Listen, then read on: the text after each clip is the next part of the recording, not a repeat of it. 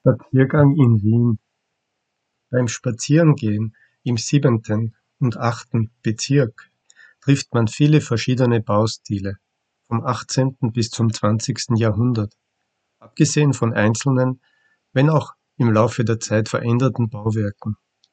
Die Fassaden sind zum Großteil renoviert und sauber, wenn nicht gerade Graffiti ein meist älteres Haus verunzieren, was aber eher in Gürtelnähe oder außerhalb des Gürtels der Fall ist. Du gehst die Häuserfronten entlang, betrachtest auch die gegenüberliegende Straßenseite und stellst fest, dass die Häuser meist vier oder fünf hohe Stockwerke haben, manche auch ausgebaute Dachgeschosse. Ganz selten sind Backsteinbauten, die zum Beispiel in Großbritannien oder Belgien die Norm sind. Geschäfte gibt es in den meisten Nebenstraßen wenige, eher kleine Lokale. Dafür sind die breiten Boulevards, also die Bezirkshauptstraßen, durchwegs Geschäftsstraßen.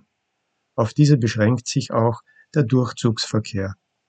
Von einem Bezirk zum anderen, im oder gegen den Uhrzeigersinn, ist es nicht sehr weit, was dazu anregt, eher im Kreis zu gehen. Parks sind nicht häufig, aber fast so häufig wie Kirchen. Heutzutage tragen viele Fußgänger einen Mund-Nasenschutz.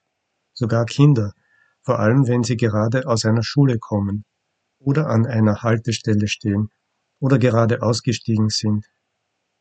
Würde man jeden Tag diesen Spaziergang mit leichten Veränderungen des Verlaufs machen, könnte man auch feststellen, was sich ändert.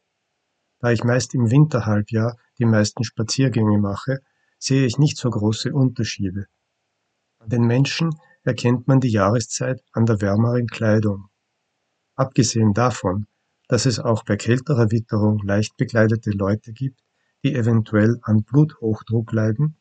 Mir ist immer heiß, ist die typische Kleidung altersspezifisch, weniger abhängig von der ethnischen Zugehörigkeit, aber durchwegs an die Temperaturen angepasst. Gesprochen wird auf der Straße nicht viel. Paare oder Mütter mit Kindern sind da die Ausnahme. Die haben sich immer etwas zu erzählen. Viele Einzelgänger trotten meist langsam, während des Tages ganz selten mit einem Hund, die Gehsteige entlang. Ganze Straßenzüge sind manchmal leer. Dann wieder scheint der Weg von zwei Kinderwegen, einer Traube von Kindern und ihren Erwachsenen verstopft. Immer wieder weichst du dann auf die kaum befahrene Straße aus. Es ist ja Pandemie, und auch wenn es im Freien kaum ein Risiko gibt, sich anzustecken, ist dir das schon so selbstverständlich geworden, dass es ein automatischer Reflex ist. Du wechselst auch die Straßenseite, je nach Verkehr oder Gedränge am Gehsteig. Die Straßen zu überqueren ist leicht, vor allem wenn du einfach dort gehst, wo es gerade grün ist oder wird. Lachen oder Lächeln ist in Wien nicht gerade der Normalfall, wenn sich Menschen begegnen, die sich nicht kennen. Der Trend, jeden zu grüßen, der sich am Land in letzter Zeit verstärkt hat, findet in Wien natürlich keine Entsprechung. Die Mobilität der Zu- und Wegwanderer lässt keine Vertraulichkeiten aufkommen. Nur wer ständig hier wohnt und sich durch die Stadtlandschaft bewegt, hat eine Chance, die Freuden des Wiedererkennens zu empfinden. Dafür ist die Fluktuation der Wanderer und die Zahl der Bewohner des Viertels zu groß. Was jeder denkt, bleibt ebenso ein Geheimnis wie seine Beziehungen, seine Zugehörigkeit zu einer bestimmten Gruppe oder der Grund seines Umherstreunens. Während du die Häuser betrachtest, nimmst du Farben und Gerüche ebenso wahr wie die Art des Bodens.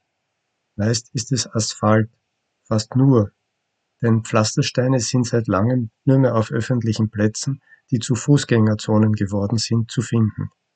Farben sind vom Wetter abhängig, was im Winter die Grautöne dominieren lässt. Die schönsten Tage sind die Sonnentage im Winter, mit oder ohne Schnee. Die durchschnittlichen Wintertage wirken wie ein Film aus der Anfangszeit der Dokumentation vor mehr als 100 Jahren, grau bis braun vergilbt.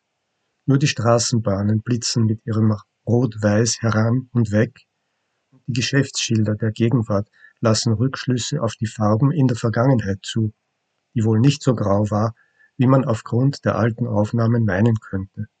Zum Glück wirkt auch im schneearmen Winter das Gras im Park aufmunternd. Wenn du dann nach dreiviertel Stunden wieder zu deinem Ausgangspunkt zurückkommst, Kaffeehaus oder Konditorei sind ja nicht geöffnet, freust du dich auf ein warmes Getränk in den eigenen vier Wänden.